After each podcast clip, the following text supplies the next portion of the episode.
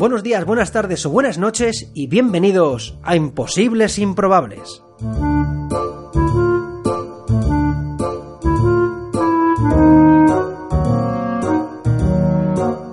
Bienvenidos al duodécimo capítulo de Imposibles Improbables, un podcast de magia, ilusionismo y prestidigitación para personas normales. Si te gusta la magia pero no eres mago, si no eres mago pero te gustaría conocer los intríngulis del mundo de la magia, este es tu podcast. Mi nombre es Borjo Meyer, soy mago, miope y el director aún no sé cómo de esta aventura audiofónica.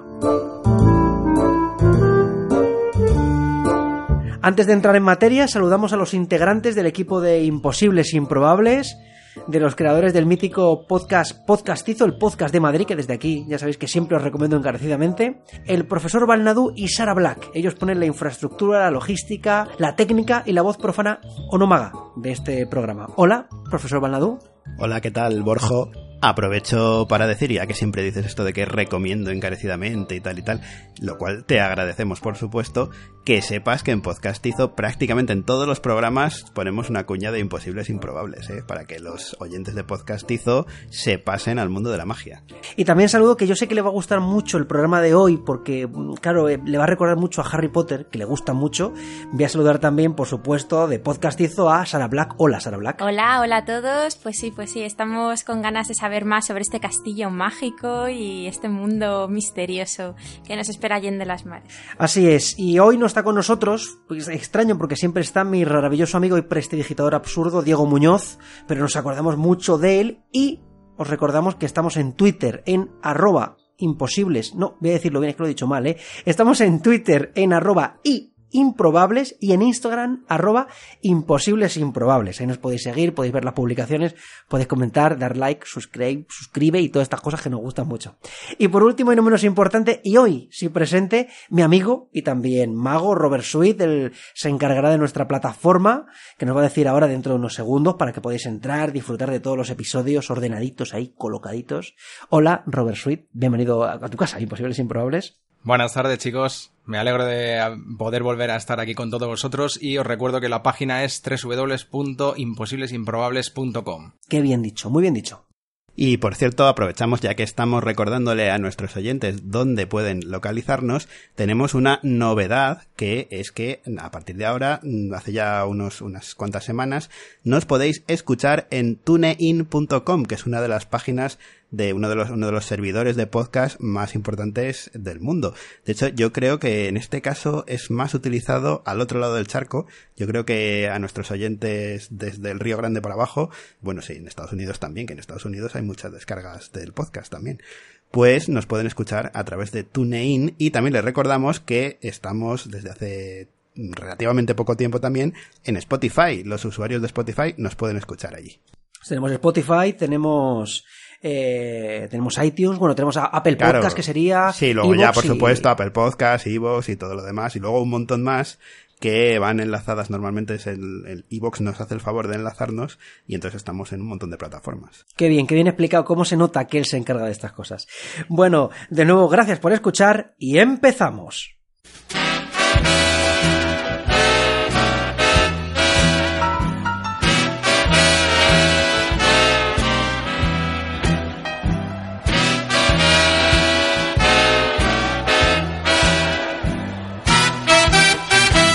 Entramos en el cuerpo, en el núcleo del duodécimo programa de Imposibles e Improbables y lo hacemos hablando con un viajero multilingüe, músico y por supuesto mago.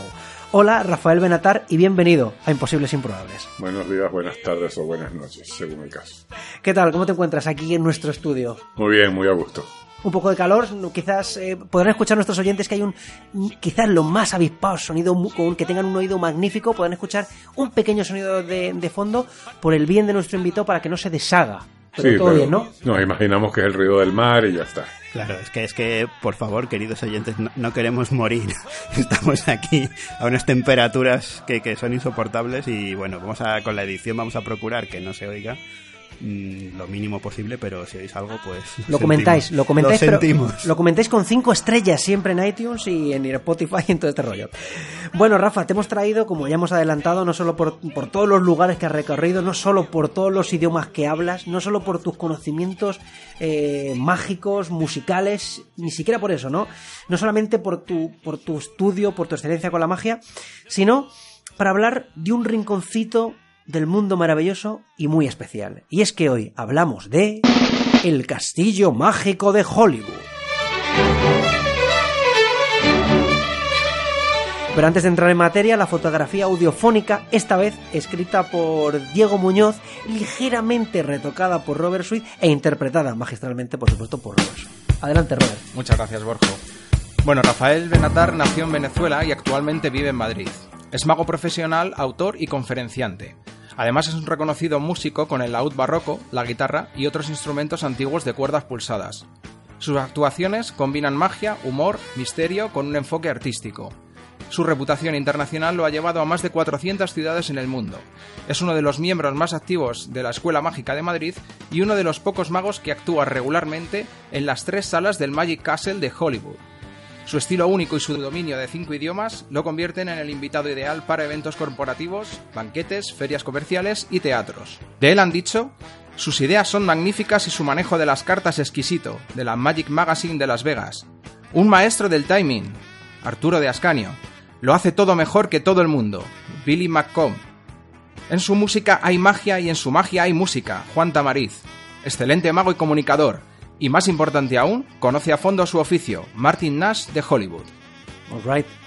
Te ves reconocido, claro, ¿no? Sí, sí, Estás ahí. por supuesto. Joder, Sobrado. qué currículum, ¿eh, Rafa? Sí. Bueno, qué bien, qué bien- y muy bien, muy bien, muy bien explicado, Robert, ¿eh? qué bien, así sí, ¿eh? Y Bueno, esto, eh, es- esto de, de la faceta de músico, yo creo que podemos, ya que estamos en un podcast, y eh, vamos a poner alguna pieza a lo largo del programa, ¿no, Borjo? por supuesto, ¿qué podríamos, así para empezar, Rafa, mientras, antes de empezar en el, en el contenido de la magia, podemos empezar con, con alguna pieza interpretada por ti. Sí, po- podemos escuchar algo de Charles Mouton, que es un maestro francés del siglo XVII, Pues en vamos, el, en el laúd barroco. pues vamos con ello y mientras sí, vamos haciendo, esta, vamos entrando en este, en este núcleo de, de preguntas.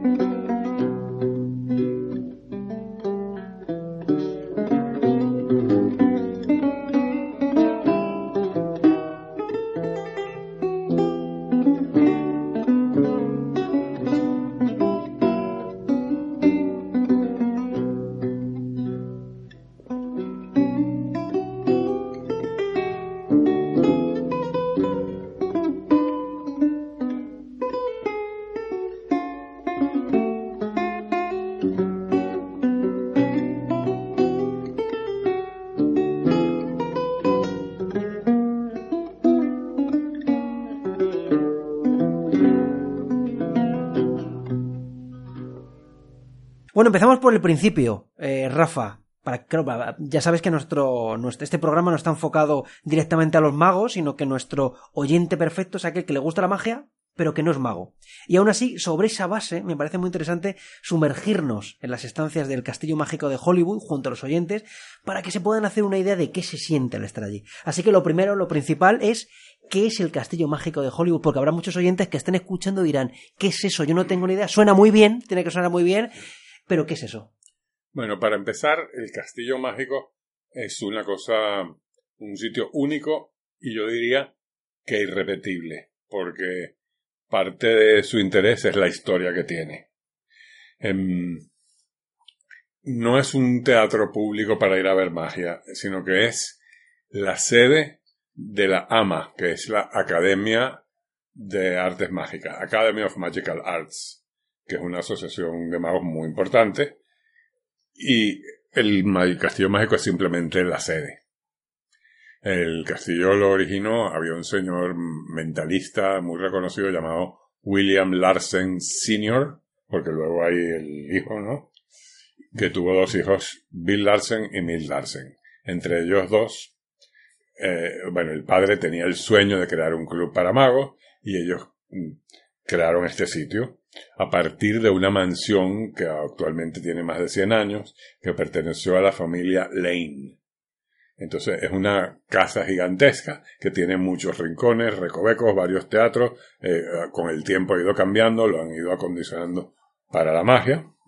Y bueno, ya iremos hablando de todos los detalles. Qué maravilla. De hecho, eh, lo pondremos alguna, alguna imagen en, en la, en la página web para que la gente lo vea, pero vamos, si, si quieren mientras tanto ir trasteando y entran en Google van a ver que desde fuera se ve un, un edificio maravilloso y es un sitio, pues, si, si están por, por la zona, que estén por la zona, ¿no? Que, est- que veranees por ahí, ¿no? En vez de veranear en la manga, digas, pues que yo veraneo por ahí, por Hollywood, pues vete a, inte- intenta pasarte por el Castillo Sí. Mágico. Por cierto que para googlearlo vamos a recordar el nombre en inglés, ¿no? Magic Castle, que se, se escribe Castle, ¿no? Y la página web donde hay muchísima información es www.magiccastle.com, repitiendo la C. Lo pondremos en las notas del programa para que puedan acceder los oyentes directamente ahí a la página del Castillo Mágico. Yo iba a preguntar, pero ya lo, ya lo has dicho, Borjo, sobre la marcha. Esto está en Hollywood. Está en Hollywood. Sí, Los Ángeles. en Los Ángeles, porque hay, hay otro Hollywood en Florida. Ah, sí, hay otro. Ah, Sí, mira. más pequeñito, sí, Ah, no lo sabía, no lo sabía. O sea, este es el Hollywood de California, el de toda la vida, ahí es donde está. sí. Bueno, eh, Rafa, vamos a entrar un poco, lo, lo has mencionado muy por encima, ¿no? Un, un poco sobre la historia del Castillo Mágico para que los oyentes se puedan hacer un poco, para que se puedan situar históricamente, ¿no? Y digan, a ver, esto cómo surge, cómo está y todo esto, todo ese, ligeramente, ¿no? Porque bueno, Sí. tenemos rato para charlar, así que cuéntanos. En principio el Magic Castle era una, una parte de esa casa, una cosa muy pequeñita, lo cual ahora es la Close-Up Gallery, la sala donde se hacen los shows de Close-Up. Eh, creo que Charlie Miller y Dai Vernon eran algunos de los magos que actuaban ahí, pasaba Slidini, muchas leyendas. Por eso cuando uno va, uno dice, bueno, aquí se ha sentado este y este y este y es... Por eso te digo que es irrepetible. Impone, ¿no? Claro, eh, actuar allí, ¿no? Eh, Sí, bueno, yo ya me he relajado, ¿no? Claro, Porque- es que pa- pasa muchas veces por ahí, ¿no? Pero, pero sí hay que decir que el sitio no es lo que uno se imagina cuando, si te lo cuentan como algo grandioso, tú te imaginas algo así con mucho glamour y tal. En realidad, tiene más bien, tiene un punto cutrecillo con un poquito de solera. Como que yo diría que, que las esquinas no están en 90 grados, sino en 89. ¿no? Y el techo a lo mejor está un poquito torcido, es un poco así, ¿no? Eh, y a lo mejor se ven tubos de cables por el techo.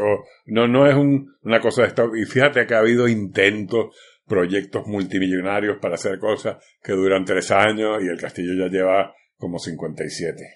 ¿Y cuál ha sido un poco el desarrollo histórico de, de Castillo? Porque nos, nos has adelantado un poco cómo surgió, ¿no? De, Sí. de, de una idea de crear, ¿no? Es un club de magos. Sí. Y cómo ha sido un poco así, para que nos cuentes un poco, el, la- será complicado, ¿no? Conocer todos los detalles de la historia, pero un poco la evolución hasta la actualidad, ¿no? Sí, yo mismo no conozco los detalles. Yo lo que más puedo hablar Muy por encima. Es, es como el funcionamiento actual porque lo he vivido en directo. En algún momento creo que empezaron a hacer espectáculos. No sé si se hacía de una manera profesional o lo hacían por gusto para actuar. con- Seguro que fue un proceso gradual. Em, y poco a poco fue creciendo y se han añadido otras salas de las cuales podemos hablar cuando quieras, de la estructura de cómo, cómo funciona. El, aunque es un club de socios, hay que ser socio, hay mucha facilidad para los socios de llevar invitados y también para los magos que, que actúan. O sea, que, que al final, la, para, que nos, para que nos hagamos una idea, esto bien, esto es un club privado de socios Sí. que se reunían en Hollywood, cogieron ese espacio para reunirse y para tratar los temas que tratamos los magos para nuestras discusiones y para reunirnos ahí. Lo que pasa que el espacio y el lugar propició un poco que fuera un sitio también donde hacer actuaciones y donde vinieran Correcto. los espectadores a ver magia, ¿no? Sí, y yo creo que la Academia de Artes Mágicas es algo que surgió después, casi por consecuencia. Que es una entidad independiente y el Magic Castle es la sede. El Magic Castle, el título, el nombre Magic Larsen, eh, es propiedad de Milk Larsen, uno de los creadores, porque el otro ya ha fallecido. Y entonces él ha creado ahora un sitio más pequeño en otro sitio de California que también se llama mm, Magic Castle Cabaret o algo así. O sea, que al final se ha extendido un poco la franquicia, ¿no? Sí, sí. De alguna manera. Y entonces, ¿cómo es posible para los aficionados a la magia, lo, que yo llamo los muggles, poder acudir o Bueno, en la página web hay mucha información. El que se quiera hacer socio, mm, no hace falta ser mago, ¿no? Existen dos tipos de socios. Existen los socios magos y los socios asociados, que son los no magos. Eh, que son muy necesarios, por supuesto. Porque cuando uno actúa es muy importante que haya gente no maga en el público. Y, yo diría que el 95% del público que te encuentras no son magos. Entonces, ah, eh, por cierto que que los costos de la membresía varían según la distancia, porque si tú vives allí, puedes pagas tu cuota de socio, que no es ni muy alta ni muy baja, pero puedes ver 10 magos cada semana sin pagar entrada, imagínate, todo, durante todo el año. Pero si vives, si vives a más de 300 kilómetros, se supone que a lo mejor vas dos o tres veces al año. Y si vives en otro continente, pues mucho menos. Entonces, eso está tomado en cuenta. Claro, porque al, al- al final eh, la posibilidad de los... Sabemos que en, que en Estados Unidos todo es muy a lo grande, ¿no? Entonces también la posibilidad de, de poder acceder y ser espectador no mago fantástico y poder ver tal cantidad de magos de extraordinaria calidad todas las semanas tiene que, tiene que ser un lujazo, ¿no? Vivir, Bueno. vivir ahí enfrente prácticamente, ¿no? Mira, yo creo que tienen como 5.000 socios alrededor del mundo. Ahora, un socio está facultado para invitar gente. Yo puedo dar online, lo puedo hacer, te puedo dar una, una invitación que te sirve por seis meses para ir cuando quieras con cuatro personas. Ahora bien, esa invitación mm, yo diría que no lo es tal, porque esa invitación tienes que pagar una entrada, pero puedes pagar la entrada y entrar, y tienes que tener una reserva en el restaurante. Si el restaurante está completo, que y suele estarlo los fines de semana, no puedes usar la invitación. Ahora, si te invita uno de los magos que está actuando en ese momento, entras gratis, porque es una cortesía que ellos tienen con los magos. Entras gratis y si quieres picas algo en el bar, si quieres comer o no comes, o por libre, digamos. Muy bien. Eh, te- también te quería comentar, aunque luego entremos un poco en, en el- la, la configuración del espacio, eh, claro, cómo son, cómo la frecuencia de las actuaciones que hay en el Castillo Mágico a mí me, me interesa muchísimo. Eh, se realizan semanalmente, eh, porque por- imagino que habrán pasado multitud de magos y se verán muchísimo. Tú comentabas antes, no me ha surgido la idea cuando decías, puedes ver, fíjate, si vives allí en Hollywood, puedes ver un montón de magos a lo largo de, de- Bueno. de la semana y del mes, entiendo. Muchísimo. Te explico un poco la estructura. Em, las, las actuaciones, ellos tienen tres salas principales. Aunque en los últimos años hay tanta gente circulando que han buscado rincones para hacer magia para que no quede mucha gente flotando mm, sin en- hay muchos momentos de espera y colas y todo, ¿no? Todos, todas las semanas hay un mago en cada sala. Primero está la magia de Close Up, que es una, un teatro pequeño. sería magia de cerca. Sí, exactamente. Bueno, para ponernos en situación, quiero decir que cuando el castillo está lleno, que no admiten una persona más, creo que hay 450 personas. O sea que no es una cosa monstruosa, porque hay, son muchos teatros, pero hay teatros pequeñitos. En total, ¿no? O sea, en total en el castillo, unas 450 personas. el máximo habiendo que puede haber en el mismo momento. Entonces, la sala de close-up era la única que había cuando empezaron. Y es un precioso teatro que caben 23 personas sentadas y unos cuantos de pie en la última fila. Em, para darte una idea, si yo, yo estoy aquí actuando, en esa pared estaría la segunda o la tercera fila. Y la tercera fila es la última. O sea que estamos hablando muy cerquita, muy pocos metros, para que no sea... de- cumple con el principio de close-up total, claro ¿no? que es magia de- cerca de verdad, que tú pones el 10 de corazones en la mesa y todo el mundo ve que es el 10 de corazones, ¿no? Bueno, Y para los, para los oyentes que obviamente no pueden ver dónde estamos, la distancia Claro. pues es aproximadamente pues eso, una mesa más o menos larga del comedor, un par de metros. Sí. sí. Sí. Sí, buen detalle.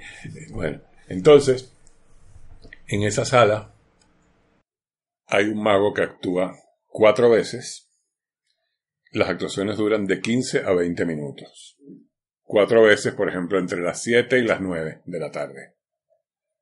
Ese mago se va y después viene otro mago que hace otras cuatro actuaciones, más o menos iguales, en teoría iguales, entre las 10 y las 12 o 12 y media. Ahora, recientemente han añadido uno, uno se llama early, el otro late, y han añadido un early early, que es, lo lo llaman el mago de la hora del cóctel. Un mago que los fines de semana hace lo mismo, pero de 5 a 7. Si puedes llegar más temprano, y de 5 a 7 ese es el único espectáculo que hay. Entonces, con, esa es la sala de close-up. Es un sitio que a mí me gusta muchísimo, donde me siento muy a gusto, donde han actuado todas las grandes leyendas y donde uno va cogiendo los trucos de la sala, qué es lo que conviene hacer, cómo conviene. Por ejemplo, un truco que yo uso espectadores ayudantes, hombre y mujer, a mi derecha y a mi izquierda. Si yo lo digo antes, el acomodador, porque hay acomodadores, coloca dos personas así y así pueden entrar dos personas más porque quedan los asientos vacíos. Imagino que en ese momento también para el mago será bueno ver la diferencia entre el público mago, en lo que se fija un mago y en lo que se fija un profano, ¿no? Como nos llamáis a los que no somos Sí, magos. ah, lo sabes todo. Mu- Muy, buena Pregunta. pregunta. Bueno, los, los socios suelen llevar un pin. Y eso es una manera, si no los conoces, es una manera de identificarlo. También puede haber invitados que no son socios. Esos son como nosotros, los muggles, los profanos un poco más resabiados, ¿no? Que ya... Esa palabra la inventaste tú. no, Es, de, es de Harry Potter. Ah, claro. claro. la, la gente que, que no tiene antecedentes Sí, sí. mágicos, que sus papás sí. no son magos. Sí, sí, perfecto. bueno, entonces, e- esa sala, bueno, vamos a, ver si puedo mm, hacer que nos imaginemos el sitio. Tú llegas al castillo mágico. Hay una recepción donde hay un control muy estricto a la entrada. El control de que estés invitado o seas socio. Pero también hay un control sobre la vestimenta, hay un código de vestimenta. Hay que ir con traje corbata los hombres eh, y las mujeres lo que llaman traje de noche, puede ser un pantalón elegante, pero cuando un amigo que no ha ido me pregunta, yo le digo como si se casara tu hermana. ¿Vale? Bueno. Y son muy estrictos. Si llega uno que no tiene la corbata, no sé qué, a lo mejor te prestan una corbata que tienen ahí para todo, pero si llegas con una chaqueta elegantísima, pero la que- chaqueta tiene una cremallera, te dicen no admitimos cremallera. ¿no? Eh, eh, y la verdad es que a la gente, a los socios, les gusta eso, porque eso hace que la gente lo planifique como una noche, vamos a ir el día tal, no es que, ah, vamos a ver qué hay por aquí, sino, Sí, conserva cierto encanto de club, lo que comentábamos. y el comportamiento. esa- Yo claro. mismo tengo fotos mías actuando con el público a los lados. Y no es lo mismo la foto con la gente así bien vestida Claro. que un tío con un pantalón corto y qué tal. Que también está bien, pero es otra cosa, ¿no? No pega tanto con el castillo mágico, ¿no? Sí. Esto nosotros, eh, en, hablando de Madrid en el podcast, en podcastizo, lo decimos mucho, de cómo ha cambiado, ves fotos antiguas y hasta eh, gente de todas clases iba mucho mejor vestida que vamos hoy en día. Sí, verdad. y se nota. La... Sí. Bueno, entonces, en la recepción hay ese control. Hay, normalmente hay eh, personal en la recepción, casi siempre son chicas y son encantadoras. Tratan muy bien a la gente, son simpáticas. La estructura, bueno, el Castillo Mágico tiene como 80 personas trabajando. Entre directivos, cocineros, camareros y todo, ¿no? 80 personas. Y muchos de los que trabajan de cara al público, con el público, que interactúan con el público, trabajan a medio tiempo y son actores o cantantes. Y eso hace que sean gente mm, más o menos culta y saben tratar a la gente muy bien. Se, se hacen amigos de la gente, ¿no? Entonces, cuando tú entras, eh, hay una cosa, no se permite hacer fotos excepto en la recepción. Eso es porque ellos quieren que, que la gente famosa, que pasan muchos más famosos por ahí, no se sientan agobiados, que no esté todo el mundo a foto. Incluso pedir autógrafos se hace por lo bajini, pero o sea, que si llega Copperfield un día, que nadie lo moleste, ¿no? Pero imagino que huyen de esto que se hace tanto ahora de ir con la cámara y vivir a través de la cámara. Ah, Entonces sí. estás tan preocupado en hacer la foto que ya no sabes dónde estás ni qué estás haciendo. Y tú mismo, por hacer la foto, no lo vives. ¿Verdad? Una- incluso en una reunión de amigos. Vamos a hacernos la foto y ya cambia la atmósfera, ¿verdad? De todas maneras es curioso esto, dice, para que los magos famosos no sean agobiados por la gente. Es, es otro mundo lo de Estados Unidos, ¿eh? Sí. Es como mucho, claro, allá hay, que es lo que hablamos el otro día hablando de... de Lo hablamos con Adrián Vega, que, vino Adrián Vega Ah, y sí. estuvimos hablando de pues, todo, todo ese viaje en Estados Unidos con su trabajo con Chris Angel y nos habló Sí. un poquito de magia en América, ¿no? Sí, nos y, hemos visto por allí también, sí.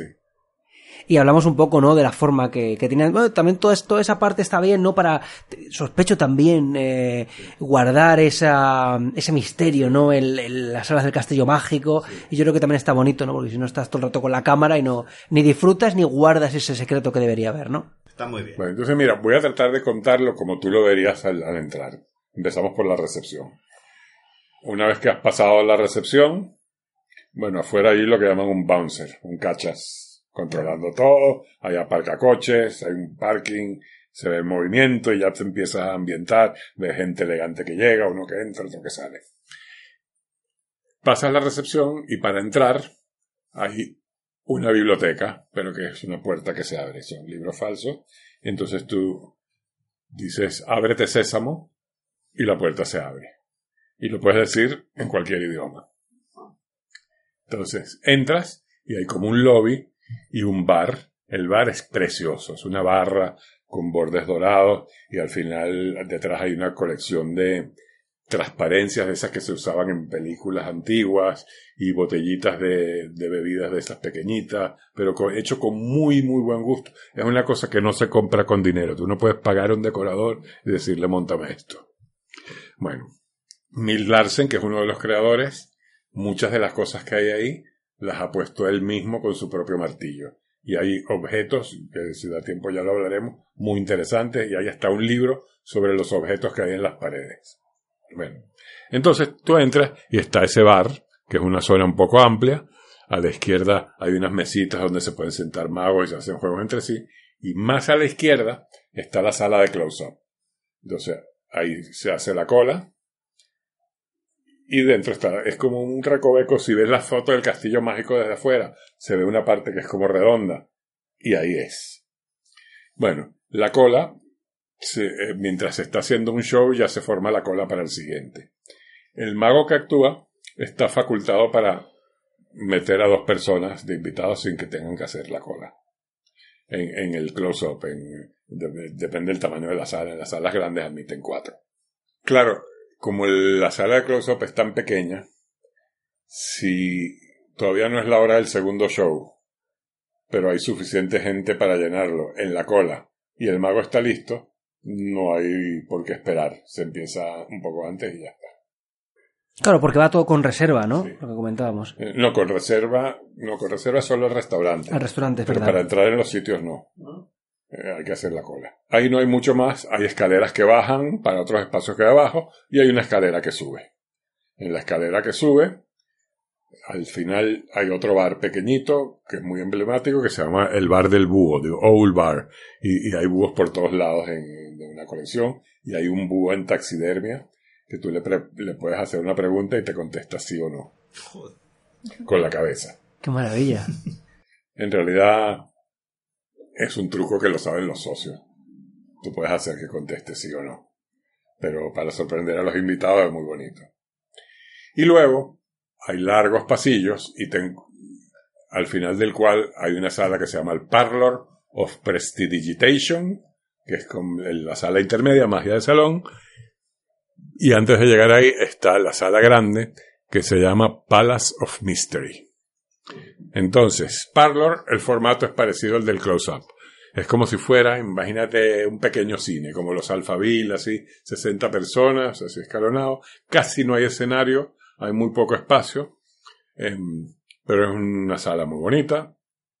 La decoración en las paredes es exquisita, con póster antiguos, lámparas espectaculares, eh, en estilo victoriano, casi todo es color burdeos, con moqueta y vitrales y ese estilo, ¿no? un poco, un poco art deco o algo así, ¿no? sí, quizás más bien del 19, yo diría. Sí, art, nouveau, sí. Bueno, entonces... La, de la Belle Époque, que digo yo. Sí. Entonces, en esa zona, bueno, para llegar ahí tienes que pasar por el restaurante. Hay un restaurante donde se sirven cenas y las cenas tienen sus horarios. Tú reservas una cena, te dice qué cena quiere, a las 6, a las 8, a las 10. Porque está coordinado para que sales de la cena y puedas entrar al espectáculo grande del Palace of Mystery. Entonces, el Palace of Mystery, si has reservado una cena, tienes garantizado un asiento en esa sala. Ahora están tratando de que no haya que, que reservar solo esa, porque lo que Magic hace se aprecia de que todas las salas tienen la misma importancia. No es que la más grande sea más importante, todo es, importante. Entonces, el parlor, 60 personas, magia de salón, generalmente hablada, tradicionalmente quizá un poco cómica, no con mucho aparato, yo, suelo salir así. Si, si, hay algo que voy a necesitar, lo pongo en una mesita lo cuelgo de una lámpara, pero me gusta salir manos libres, ¿no? Y ahí se hace el mismo formato que en el close-up un mago hace tres shows y otro mago hace tres shows. Ahora creo que lo, acaban de subir a cuatro. Tres, cuatro shows en dos horas más o menos. Bueno, y el Palace of Mystery funciona un poco distinto. Ese ya es un teatro con luces y sonido, no muy grande, caben 150. Pero ahí hay un show que dura tres cuartos de hora con tres magos, de los cuales uno es el presentador que lo he sido yo muchas veces. Es una especie de gala, ¿no? O algo así, por decirlo. Una galita con tres magos. Ahora bien, esas son las tres salas tradicionales de todo de siempre. Hay un teatro de tamaño intermedio, más pequeño que el Parlor y más grande que el Close-Up, a lo mejor 40 personas, que estuvo muchos años en desuso y que estaba ahí para eventos especiales y ahora lo han activado con mucho éxito. Como los fines de semana se está llenando muchísimo, y eso que hemos pasado épocas de crisis, que le han pedido una cuota extraordinaria a los socios para sobrevivir, pero ahora están de bonanza, ¿no? Hay el teatro que se llama Peller, que hacen un show con dos magos, 45 minutos, paralelo a los shows del Palace. Los shows del Palace son tres por noche. Y está todo muy coordinado para que el que salga de un show le dé tiempo a entrar al siguiente. Eh, hay dos juntas directivas que se reúnen periódicamente. Una se llama Board of Directors, que, es la junta directiva que se dedica a todas las cosas administrativas, el que contrata el metro del restaurante, el al del parking, el del funcionamiento de las salas y todo. Y otra que se llama Board of Trustees, que es la junta de asesores artísticos, que deciden los magos que, que van y todas las decisiones artísticas que haya que tomar, cuánto deben durar los shows, y se reúnen una vez al mes y siempre van ajustando cosas y todos los socios tienen acceso a las minutas de la junta directiva online. O sea, yo puedo saber exactamente lo que han decidido y lo que está pasando. Y después hay un sitio que se llama el bar WC Fields, que era un famoso cómico y malabarista. Para los aficionados a Woody Allen, lo nombra muchísimo en sus películas, W.C. Fields. ¿Verdad? Así que sí. sí, es un personaje muy, muy interesante, muy famoso. Bueno, entonces Mill Larsen, el creador del Magic Castle, que les dije que ha hecho todo con sus propias manos, él le gusta comprar cosas que sean atractivas de ver. Entonces él tiene, compró todas las pertenencias de, de este Fields y las tiene expuestas las bolas que usaba una mesa de billar que no sé qué. Y, tiene un recurso muy bonito. afuera de, esa vitrina hay una pantalla de televisión pequeña y hay unas bolas de billar que tú las pulsas. Entonces cada una que pulses te muestra un vídeo de él haciendo. Recientemente adquirió las cosas de Cardini, el traje de Cardini en el escenario. Entonces hay un rincón dedicado a Cardini. También, por ejemplo, un- una cosa curiosa que no tiene nada que ver, pero en Hollywood hay muchos sitios donde venden cosas antiguas, semi, no lo que llamamos antigua en Europa, no, sino antiguas de 50 y 60 años, que compran cosas para las películas, para los atrezos. Bueno, entonces él compró la cabecera de la cama que se utilizó en la película Las Brujas de Eastwick. Entonces, esa cabecera, que es preciosa, está pegada en una pared. Y hay lo mismo, una pantallita de televisión, y tú pulsas y sale el segmento de vídeo donde se utilizó esa cama. O sea que está todo hecho con mucho detalle y con mucha... Sí. Está, está muy, muy original, ¿no? Hay una sala de baile que se usa a veces para hacer tertulia y, por supuesto, una fantástica biblioteca. Ajá. Biblioteca, imagino que fundamentalmente de magia, claro. Sí, totalmente de magia, pero está dividida. Los socios no magos solo pueden entrar a una parte de la biblioteca, que es donde están los libros históricos, Ya. no los libros que explican. Para que no, claro, para que no accedan a los libros de... Donde se revelan los juegos, claro. Y te cuento una curiosidad, que hay una película sobre un mago, una película de cine, que un mago que se que se mató accidentalmente haciendo la ilusión esa de los pinchos que se clavan en el Mm. cuerpo. Vaya. El actor es John Shea. Es una película ficción, ¿no? Entonces, van a hacer una investigación y en la película van a investigar en el Magic Castle. Entonces van a la biblioteca a investigar el crimen y un mago famoso que se llama Billy Macomb, que falleció hace como 10 años, los lleva a la biblioteca y le dice, detrás de estas puertas están todos los secretos de la magia. Y el otro le pregunta, ¿y tú tienes la llave? Estás loco, la llave solo la tienen tres personas.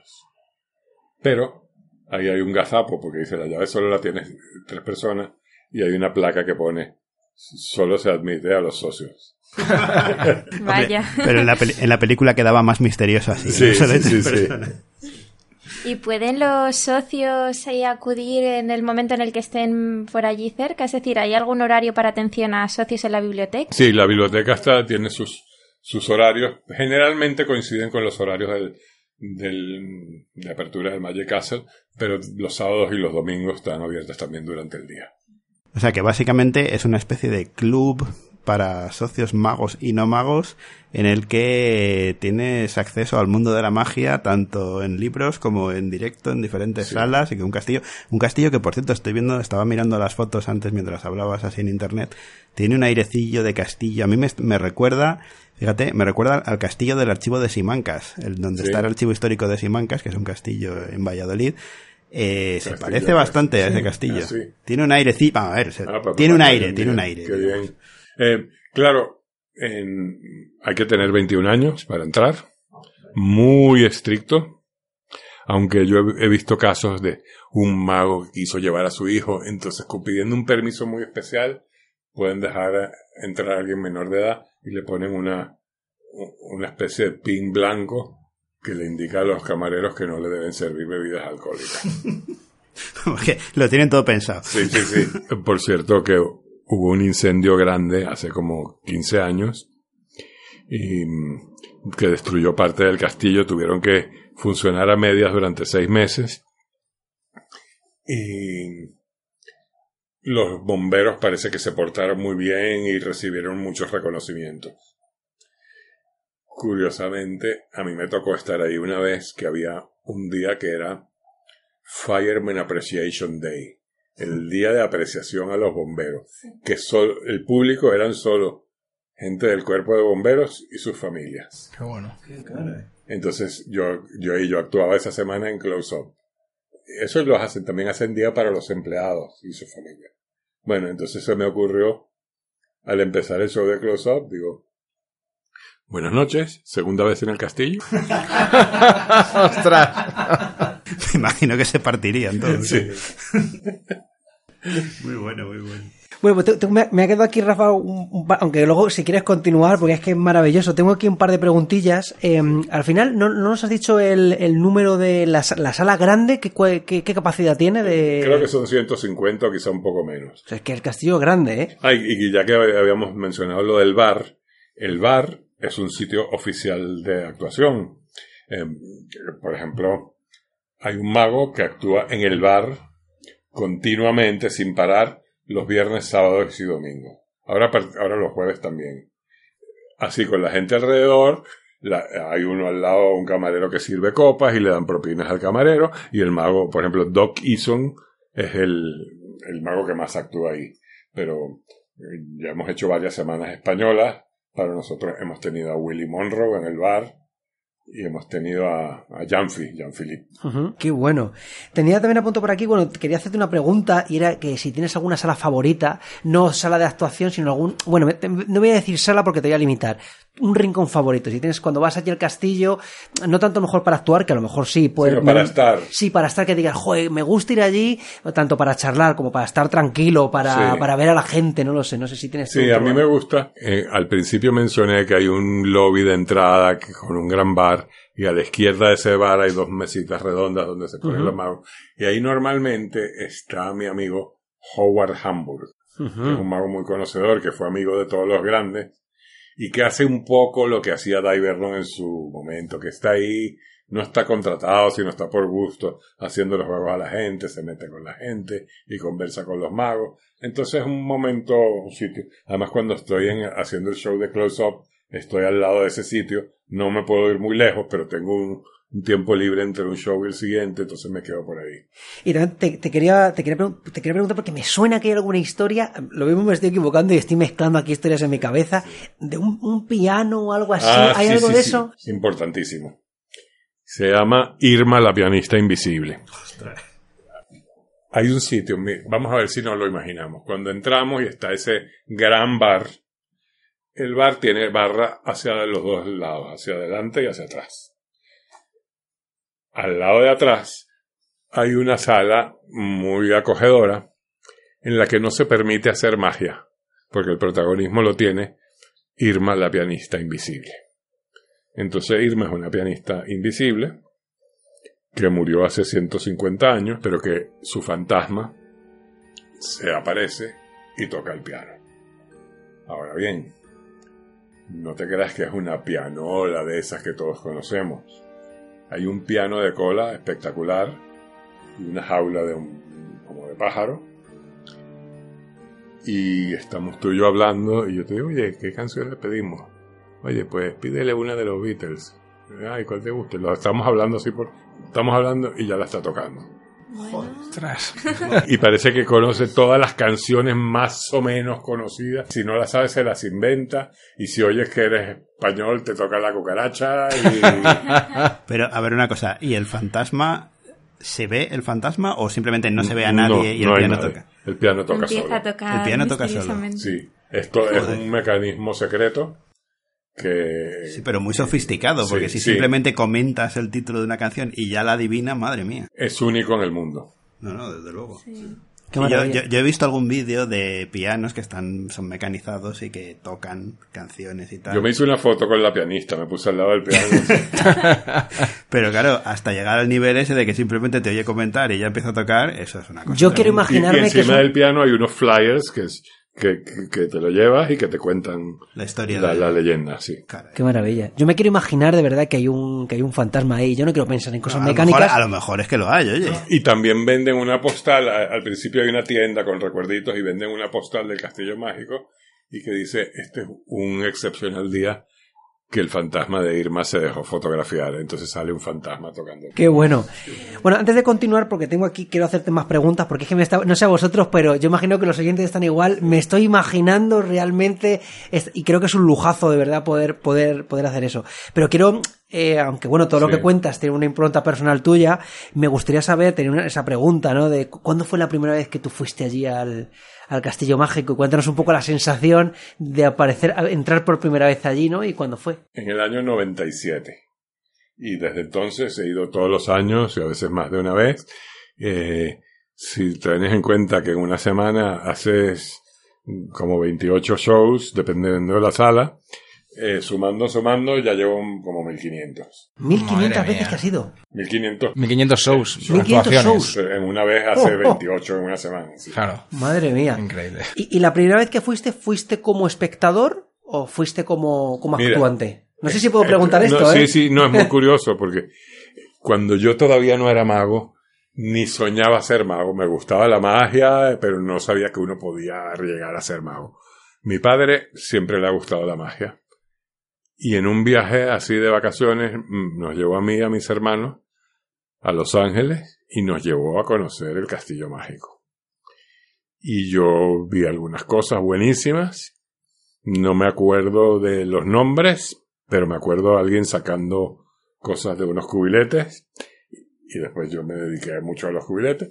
Pero el mago que sí me acuerdo es Martin Nash, gran cartómago, que hizo un número espectacular y tenía una voz muy profunda y tenía mucho misterio.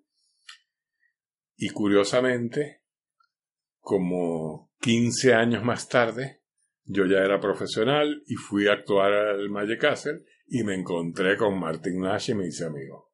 Ostras. Qué bueno. Eso fue para mí la inspiración cuando vi el manejo de las cartas y que uno se podía dedicar a eso. Años después me enteré que se podía comprar un libro, que se podían aprender los juegos que yo vi. Creo que Rafael se ha adelantado a tu momento mágico que siempre Sí. Sí, sí, bueno, va, va a tener que buscar otro. ¿Por luego una- Tienes que buscar un momento mágico que Lo- luego, luego nos contarás. Te quería preguntar, he visto que también hay clases, hay posibilidad de apuntarse a cursos para aprender eh, magia Sí. ahí en Magic Castle.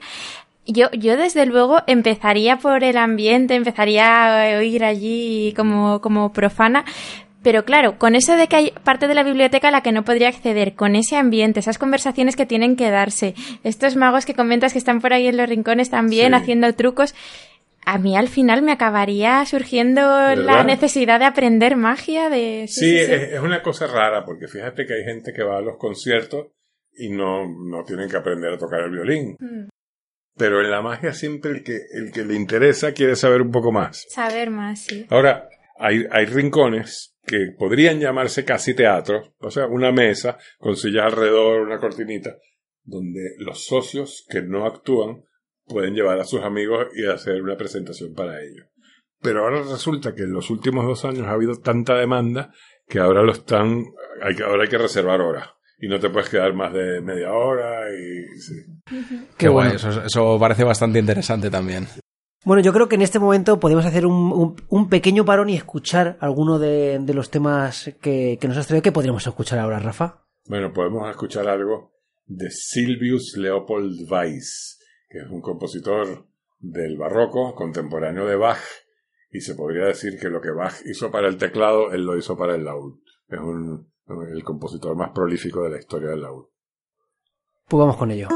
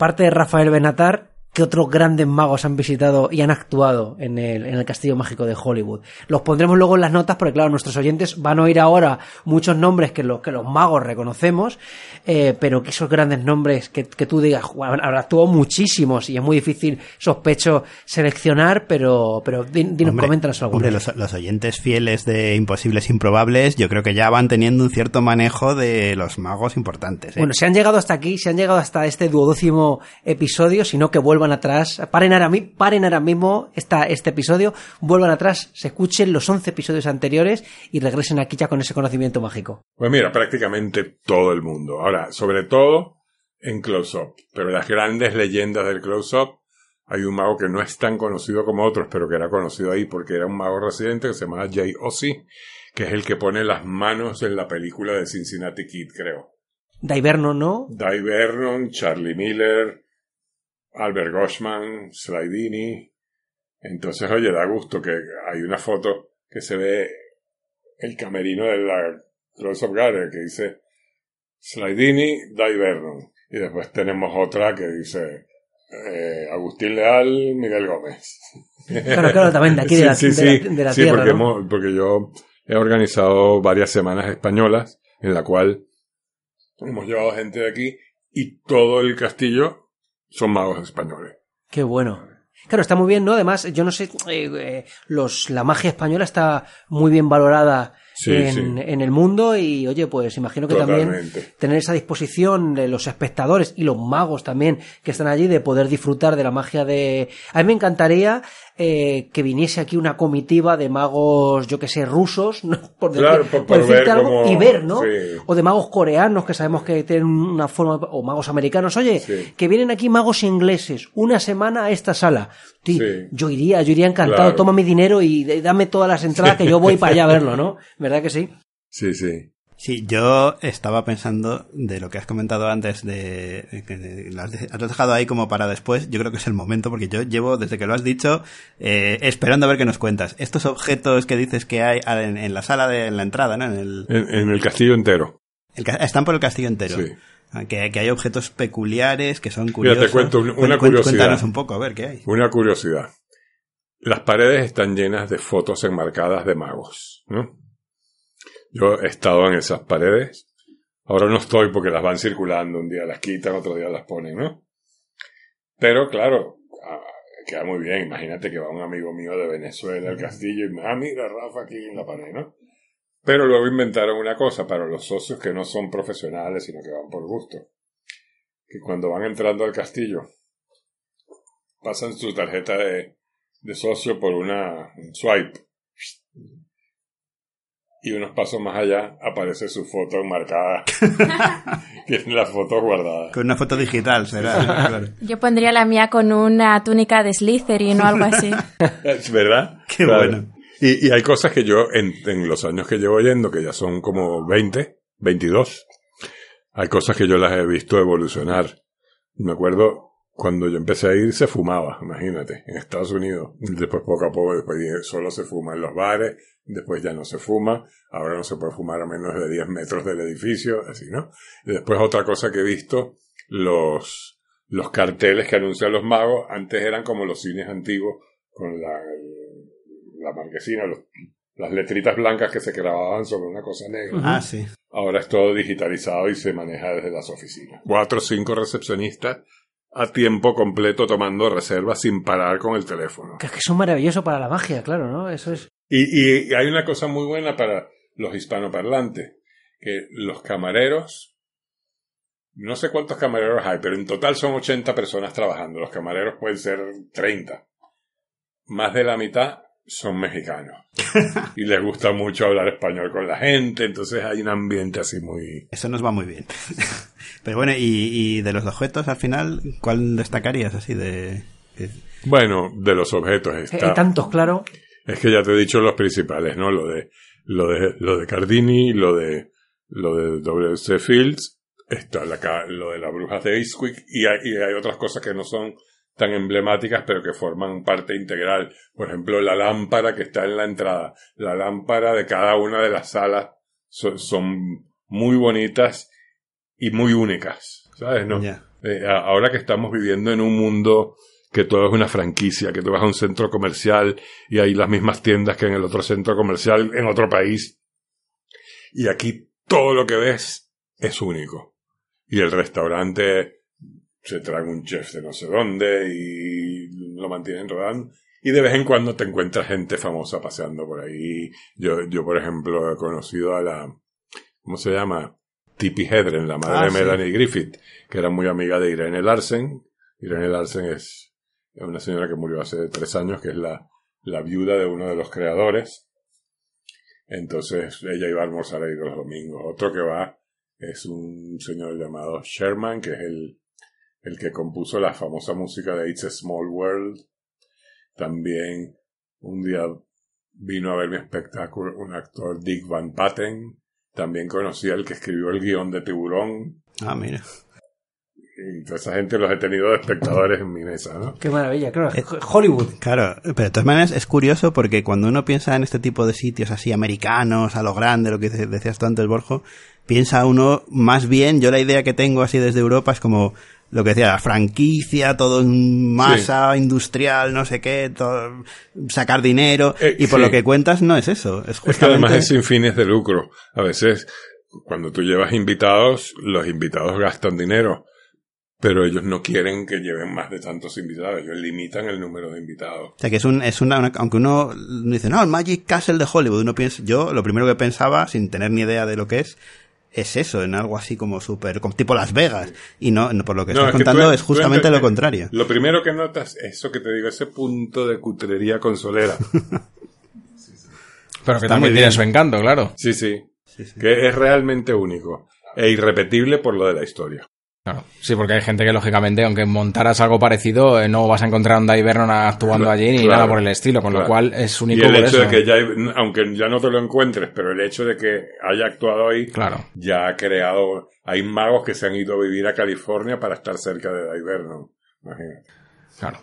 Y es una pena, estaba pensando ahora no, no poder sentir ese encanto, pero me pregunto, ¿está la posibilidad para los socios que viven lejos de ver las actuaciones por internet? ¿Hay alguna posibilidad No. online? No. No, se ha mencionado, pero no es una cosa que yo creo que cambiaría un poco el, el ambiente. El Claro. Lo que sí hay para los socios, en la página web, en el área de socios, hay entrevistas con, con magos. Ah, muy interesante. Pero es muy interesante porque no solo son los magos que uno conoce, sino que hay gente que no actúa en el Magic Castle, pero que tienen una vida, que son profesionales, que tienen buenas ideas. Entonces un día los entrevistan, se hace como un talk show y eso está disponible ya en la, en la web para los socios. Qué guay. También en los socios había foros, pero los foros cayeron un poco en desuso y ahora, y ahora hay una página privada en Facebook de la Academia de Artes Mágicas. Y a mí que me tiran mucho los libros, pregunto, ¿hay algún libro, libro de la biblioteca digitalizado tal vez que al que se pueda acceder o Digitalizado. no sé si se pues, contempla? pues creo que no, que ya sabes que aquí la Fundación Juan March tiene,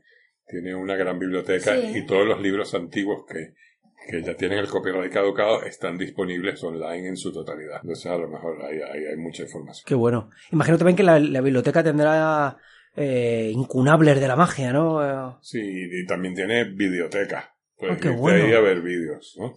Y el bibliotecario es. Bill Goodwin, que es un, un gran cartómago, amigo mío. Y yo desde aquí, cuando yo escribo y estoy, me falta un dato, yo le escribo, mira Bill, que no sé qué, y él enseguida sabe dónde está, en qué libro. Para ver magia, claro, videoteca o podcast tal vez, ¿no? Lo que es escuchar y, y ver. Sí. Imagino que sobre todo la vista será lo... Pero mira, para, para ver, yo te- hay una cosa que te puedo recomendar. Hay una asociación en Canadá, en Toronto, que se llama Magicana, magicana.com. Ellos organizan un encuentro al cual yo asisto, que es por invitación, solo 31 magos. Eh, es un nivelazo, ¿no? Y hay un señor que es una especie de mecenas de la magia que se llama Alan Slight, que él nos pone... Es un congreso como las jornadas del Escorial. Nadie está contratado y nadie paga inscripción. Cada uno se paga sus gastos. Pero este señor nos pone un buen hotel para todos y una cena. Y él además ha donado dinero para hacer cosas en pro de la magia. Y en esa página, que también está creada con sus fondos, hay una buenísima colección de actuaciones de magos. Sí, esa página la pondremos de todas formas, es maravillosa. Magicana.com. Sí, me lo apunto para, para añadirlo ahí en la web y que lo puedan ver todos los oyentes. Un recurso maravilloso. Oye, también de paso os comento, los que quieran ver mi última actuación en el Magic Castle está colgada en YouTube. Ah, qué bueno. Pues lo pondremos también en la página web. Entonces, claro. pa- para buscarla, la, la man- porque si te doy el URL es muy complicado, pero lo más fácil es entras en YouTube y pones Rafael Benatar Close Up Gallery y ya te sale. Está hecha en noviembre del año pasado, el espectáculo de Close Up entero. Qué Qué bueno. bueno, pues yo, yo me lo voy a ver y lo Sí, sí, pondré sí. también porque los oyentes, claro, después de escuchar a Rafa, ya tienen una necesidad imperiosa de verle y luego lo comentaremos si están en Madrid, eh, que tendrán, imagino, la posibilidad también de, de verle en directo. Yo creo que están ya todos esperando a que en cuanto acabe el podcast se van a ir a YouTube a ver la actuación. ¿no? O eso, que lo paren ahora, se vayan a YouTube, vuelvan otra vez ya emocionados. Es lo bueno de tener un podcast que puedes parar. Claro, claro, claro. Y le quería preguntar a Rafael, en- ¿qué es lo que nos recomienda? Si fuéramos a hacer el viaje, imagino que de lo primero, por, por tema de posibilidad para días de reserva, sería tener en cuenta los días del viaje y hacer la reserva cuanto antes. ¿Cómo, lo- cómo eh, recomendarías a un amigo que organizara Bueno, mira, la reserva? mira, y- Primero, las actuaciones son de lunes a domingo, todos los días, y cada semana cambia todo. Magos nuevos cada semana. Entonces, en una misma semana tienes como 10 actuaciones. Jueves, viernes, sábado y domingo suele estar muy a tope. Lunes, martes y miércoles te ahorras mucho tiempo de colas y tal. Aunque también eh, hay un buen ambiente cuando está lleno y la gente no Lo ideal sería, por ejemplo, un jueves y un lunes o algo así. Ah, ya, que- en que exacta- vaya varias- Exactamente. Si te vas a quedar tres días, que, que estés el domingo y el lunes y así ves el doble de magos. Ajá. Em, ahora bien, para entrar te tiene que invitar un socio. En este caso, aquí me tienes. y a veces, oye, y, y si estoy actuando yo, pues, pues ya tienes la invitación total, ¿no? Estaré la última semana de noviembre. si te quieres pasar. Mira, casi que para mi cumpleaños. Bueno, vamos a, ya dirigiéndonos al final del programa, eh, claro, porque muy cerquita del Castillo Mágico está la Academia de las Artes de la Magia, que suena así absolutamente a película de, de Harry no, Potter. no, no, dentro. Dentro, dentro, Eh, dentro, mismo, dentro. Sí, sí. Eh, ¿Qué es este lugar? Para que nos hagamos una idea de la Academia de las Artes. O, o- o no es un lugar, no es una institución, digamos, es ¿no? una entidad Una entidad. cuya sede es el Magic Castle, simplemente. Y a qué se dedica. Bueno, hemos visto. O sea, yo- ser socio del Magic Castle es ser socio de la academia. de la academia. Sí que hemos visto que, han- que la academia ha dado algunos premios a algunos eh, magos españoles, Bueno, como eh, Juan Tamariz, ¿no? Si sí. no lo recuerdo mal. Sí, ellos tienen, ellos tienen premios que son nominativos y premios que son por votación de los socios. Em, entonces, el- a, a Juan le dieron el premio Fellowship, eh, Master Fellowship, que es como decir título de gran maestro, que eso se lo dan a los magos super legendarios, ¿no?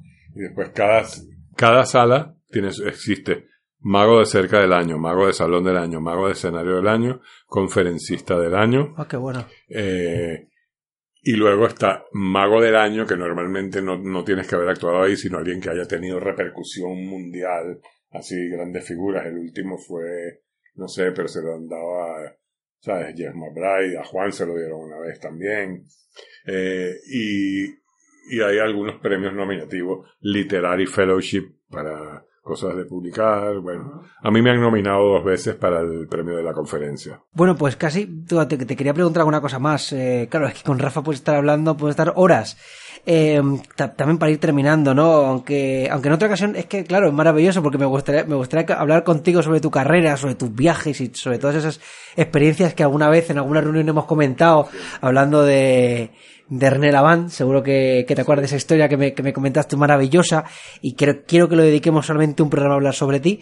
Eh, pero me gustaría quieras. mucho que nos comentaras, porque claro, los oyentes lo han estado escuchando, que nos hablaras un poco de tu trabajo con los instrumentos antiguos. Coméntanos, porque claro, los oyentes dirán, este hombre sabe tanto de magia, a la magia fantásticamente, además lo pueden ver en YouTube, pero ¿qué pasa con los instrumentos, no? Estarán ahí... eh, Bueno, fíjate, en Venezuela yo empecé en la época adolescente.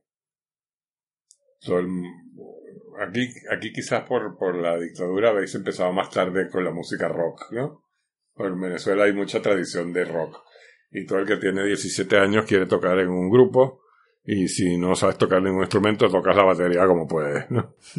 y yo empecé con la guitarra eléctrica.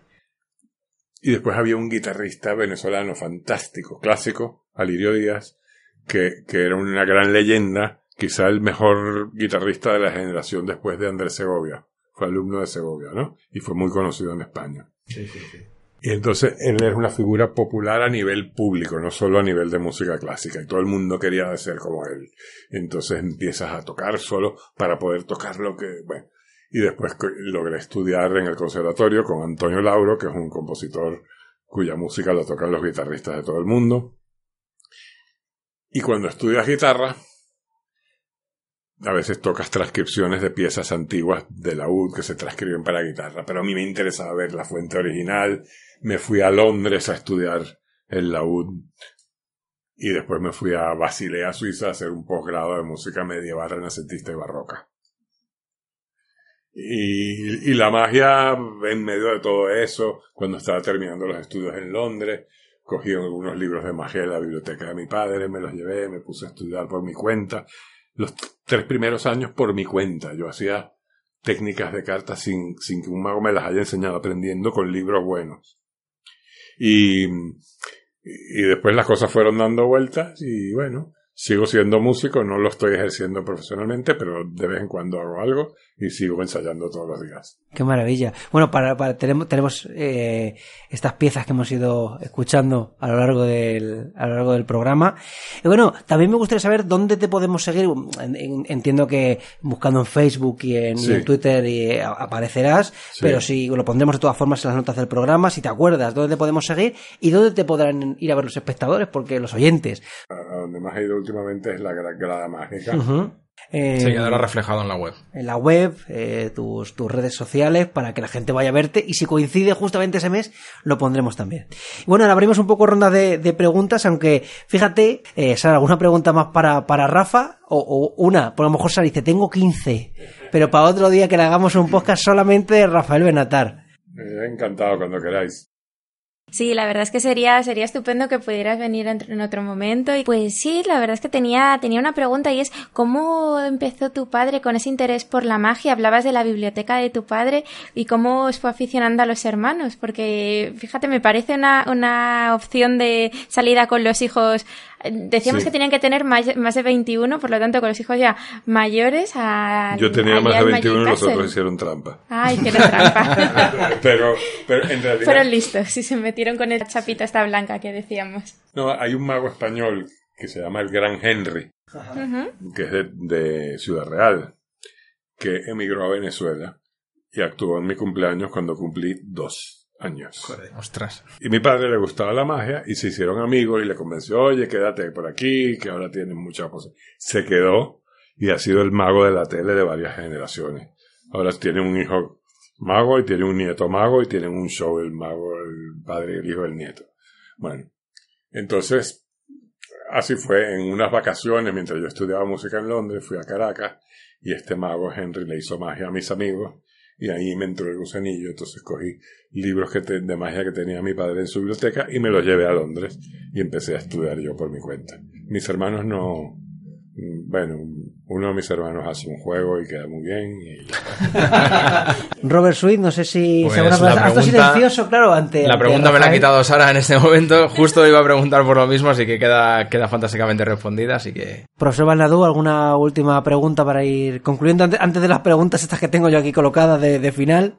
Bueno, a mí, a mí me tiene fascinado lo que has contado de la música, porque francamente es que es una... una mm, Claro, viene, aquí veníamos a hablar de, magia, pero es que el otro es casi tan mágico como la magia. Sí. es una cosa, va, yo es que aquí somos, ahora ellos somos muy aficionados, además a este tipo de música barroca.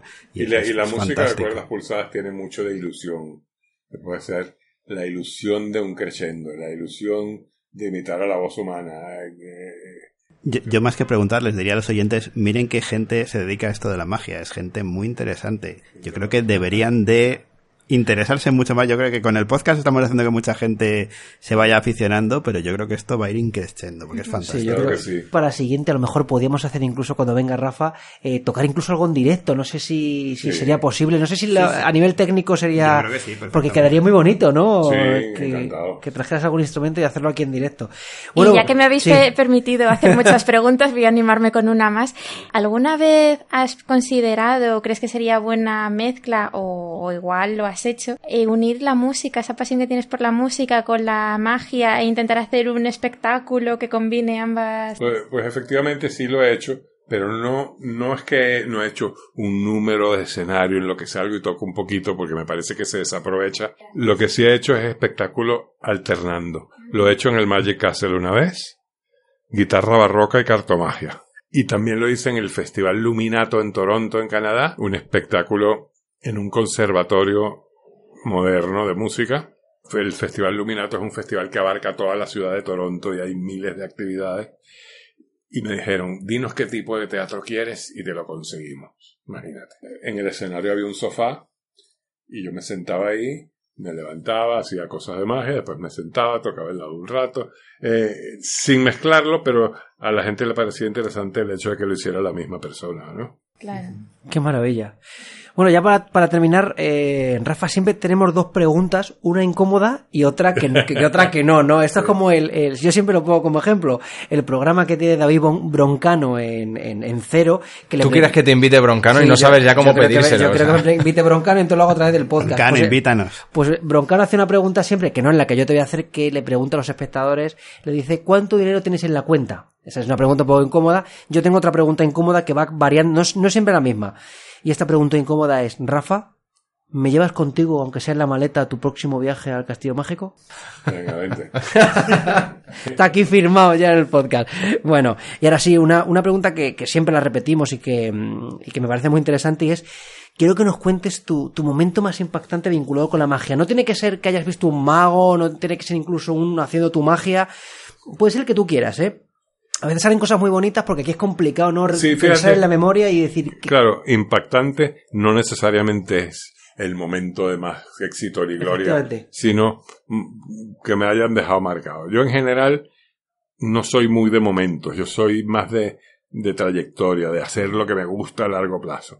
Pero momentos así especiales, mira, mi primera conferencia en Chicago, donde había por lo menos ocho libros de mi biblioteca sentados delante de mí viéndome. ¿Sabes? Gente que te suena de porque has leído sus libros y están ahí. Y fue una conferencia de mucho éxito y ¡bah! qué bien me sentí, ¿no? Y luego mm, también pequeñas incidencias mágicas que suceden en la vida. Claro, es que tú has vivido muchas épocas Cosas cuando hemos hablado. Yo, yo recuerdo, fíjate, y tendrás dos mil de esas, eh, que, que la contaremos, que la quiero reservar para el, Sí. el podcast que hablemos, que hablemos eh, solamente de tu trayectoria y, so- y un poco de sobre tu historia y tal. La que me contaste de, de René Lavant y todo esto fue una, una cosa maravillosa que ya dejaremos si nos Ah, apetece vale. contarlas, porque siempre hay historias que a lo mejor son más íntimas de uno y no tienen por qué salir a las ondas del podcast. Así que bueno, yo creo que esa que, esa que nos has contado ya es maravillosa. Eh, joder, yo, yo estoy, estoy maravillado con, con... Siempre lo digo, ¿no? Digo, siempre cu- cuando cerramos los micrófonos digo, claro, siempre van, vamos surgiendo nuevas expectativas de, de podcast y de episodios y digo, con lo bueno que han sido los anteriores, es que es muy difícil que se vayan superando, de verdad. Pero es que lo estamos consiguiendo, lo vamos superando y ha sido estupendo. Así que, Rafa, solamente te podemos decir muchas gracias, Rafael Benatar, por venir a Imposibles Improbables. Oye, gracias a vosotros por el buen ambiente y aquí me tenéis cuando queráis, yo encantadísimo. Muchas gracias. Bueno, hemos llegado al final del duodécimo capítulo. ¿Qué tal, profesor Balnadú? Pues estaba mirando porque justo has dicho esto de que no podemos mejorar o que, o que cada vez sale mejor y tal. Es que coincides con los oyentes porque tengo por aquí un mensaje, espérate que lo... Vamos a leerlo, vamos a leerlo.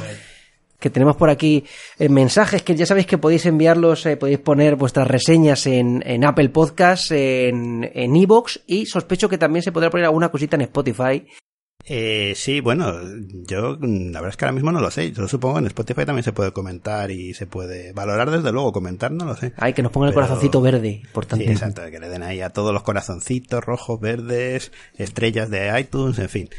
Pues tengo aquí, tenemos aquí un mensaje, en este caso es Mago, es mago, porque eh, el nombre de usuario es S. Bruscan Magia e Ilusión. No sé si lo conocéis o... No sé quién es. Bueno, ese Bruscan.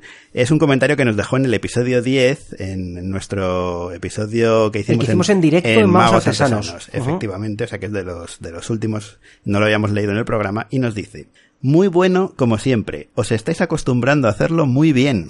¿Qué será lo próximo? Con ganas de más. Y luego nos dice, una idea, parejas de magos magas. ¿Cómo ven ellos y ellas nuestra magia? ¿Cómo ven la habitación de la magia, entre comillas? No sé yo muy bien si sabéis a qué se refiere. Pues se refiere a la habitación de la casa en la que hacen la magia. Llena de trastos. Sería divertido tener una recopilación de parejas de magos y magas y sus respuestas. Jejeje.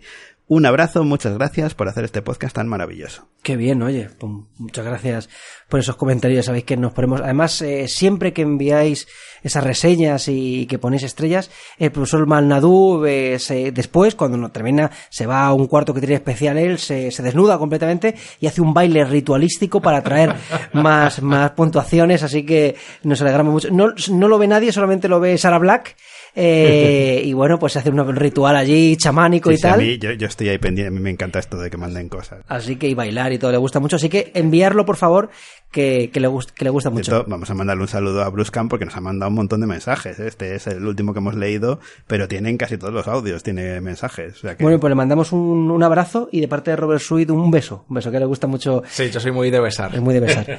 bueno, Sara Black, no sé si decirte eh, que, qué tal te, si te ha gustado el episodio, ya sé que sí, porque claro, Rafael Benatar sigue aquí, que, ya le hemos despedido, pero tengo miedo de decirte qué tal el episodio y que le pregunte más cosas a Rafael, que Rafael se vaya a su casa sí, y le yo tengo una última duda. No, bueno.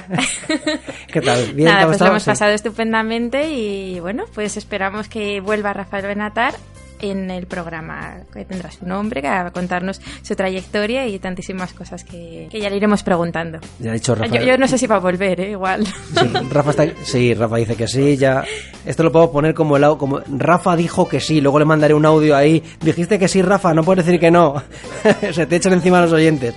Bueno, Robert Sweet, hacía tiempo que no, que no se pasaba por aquí. Te ha entrado el gusanillo ahí de quiero seguir viniendo para la próxima temporada. Bueno, esto ya, esto ya próxima temporada. Ya está, eh, perdón, estamos en temporada ya. ¿Qué tal Robert Sweet de la nueva temporada? Muy bien, pues nada, deseando de poder incorporarme otra vez y seguir viéndoos la cara a todos, que os echaba ya de menos. Y súper encantado de poder hablar con Rafa y todas las historias que nos ha contado del, del castillo mágico, del Magic Castle y deseando de, tenerle otra vez para poder freírle con preguntas y ya más sobre su trayectoria, sobre su, sobre su vida en concreto. Y bueno, y ahora a ver esa, esa actuación en el Magic Castle y, en magicana.com para ver vídeos, para ver vídeos de magia.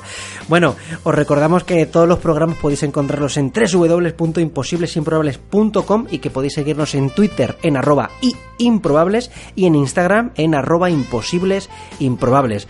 Os agradecemos muchísimo que nos puntuáis, que nos hace mucha ilusión, de verdad. Cinco estrellas en Apple Podcasts, eh, los me gusta y los comentarios en Ivos que nos encantan, el corazoncito verde en Spotify, que es que es maravilloso, ¿no? yo lloro cuando lo, cuando lo veo. Así que bueno, os esperamos dentro de un mes con el decimotercer episodio de Imposibles, Improbables.